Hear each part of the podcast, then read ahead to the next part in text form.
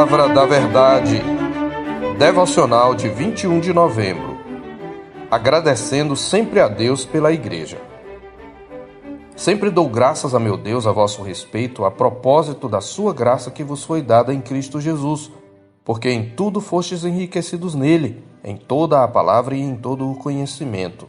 Assim como o testemunho de Cristo tem sido confirmado em vós, de maneira que não vos falte nenhum dom aguardando vós a revelação de nosso Senhor Jesus Cristo, o qual também vos confirmará até ao fim, para serdes irrepreensíveis no dia de nosso Senhor Jesus Cristo.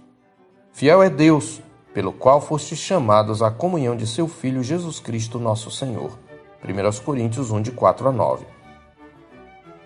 A igreja de Corinto tinha, por assim dizer, o melhor e o pior de uma comunidade cristã.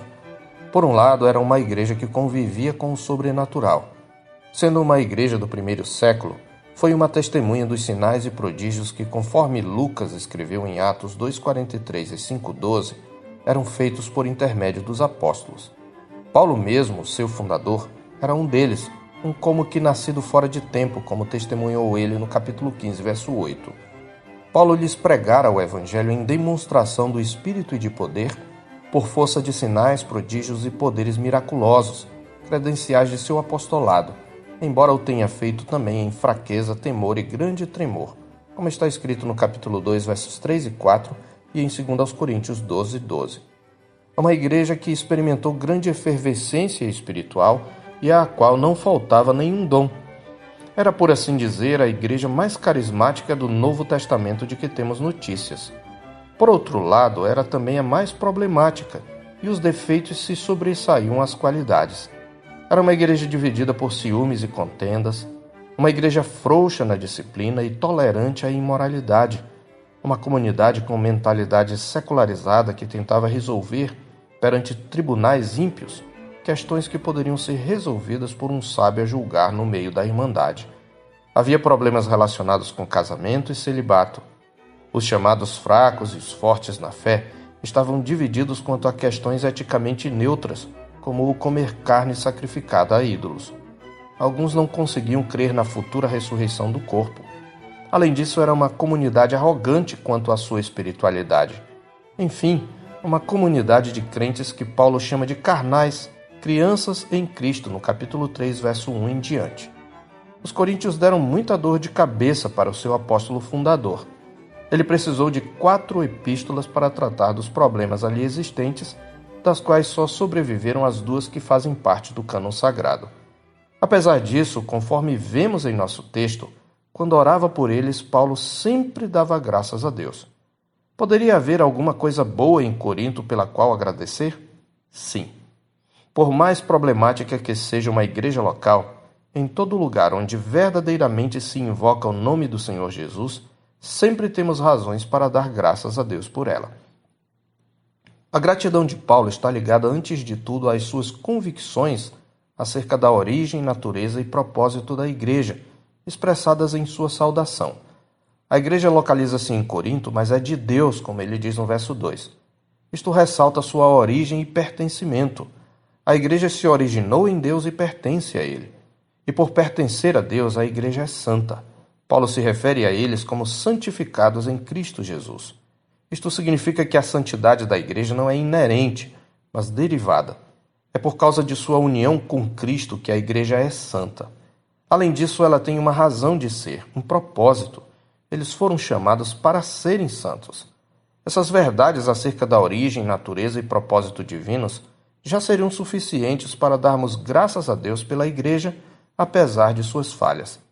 Se pudermos resumir o que inspira o apóstolo Paulo e também deve nos inspirar à gratidão, diremos que é a graça de Deus.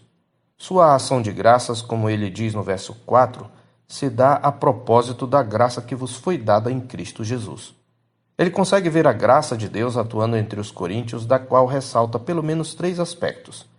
Em primeiro lugar, olhando para o passado deles, Paulo pôde contemplar a atuação da graça na pregação do Evangelho e em seus resultados entre os coríntios. Em tudo fostes enriquecidos nele, isto é, em Cristo, em toda a palavra e em todo o conhecimento. No verso 5. A pregação do Evangelho, portanto, produziu conversões entre os coríntios, por meio do conhecimento salvífico de Cristo. O Evangelho, a palavra, produziu o conhecimento, ou seja, a convicção.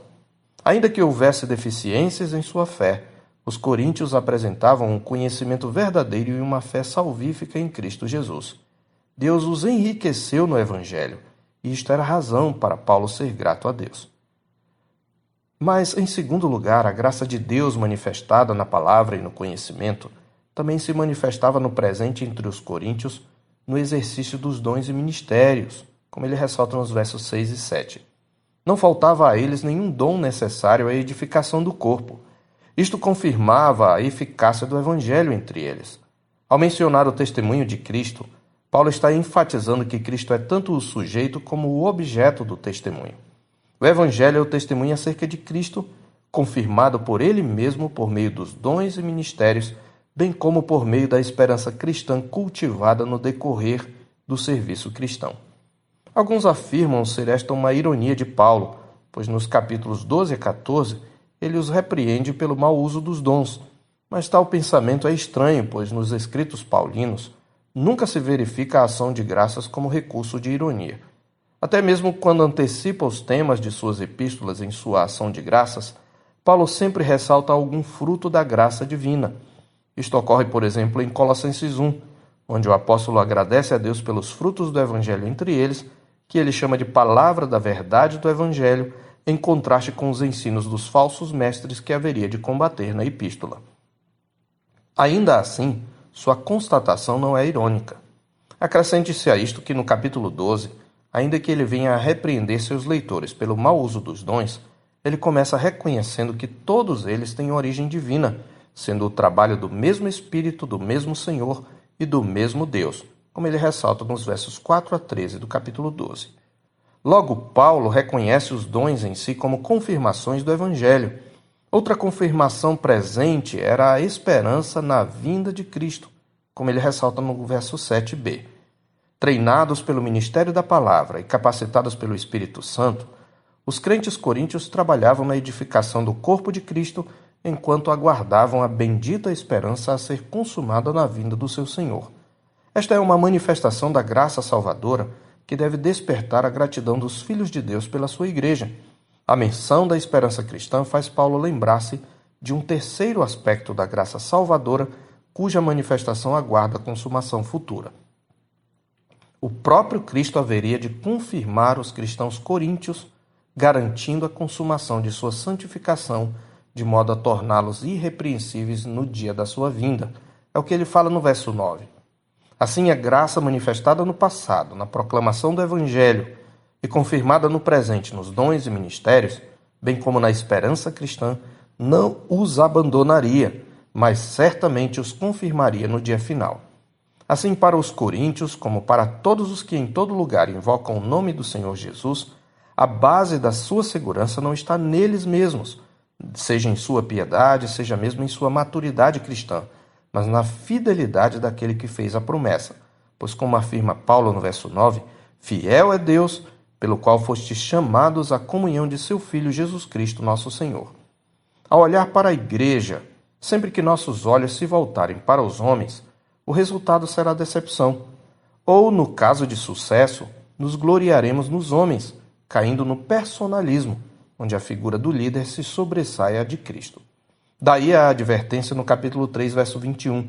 Portanto, ninguém se glorie nos homens, porque tudo é vosso.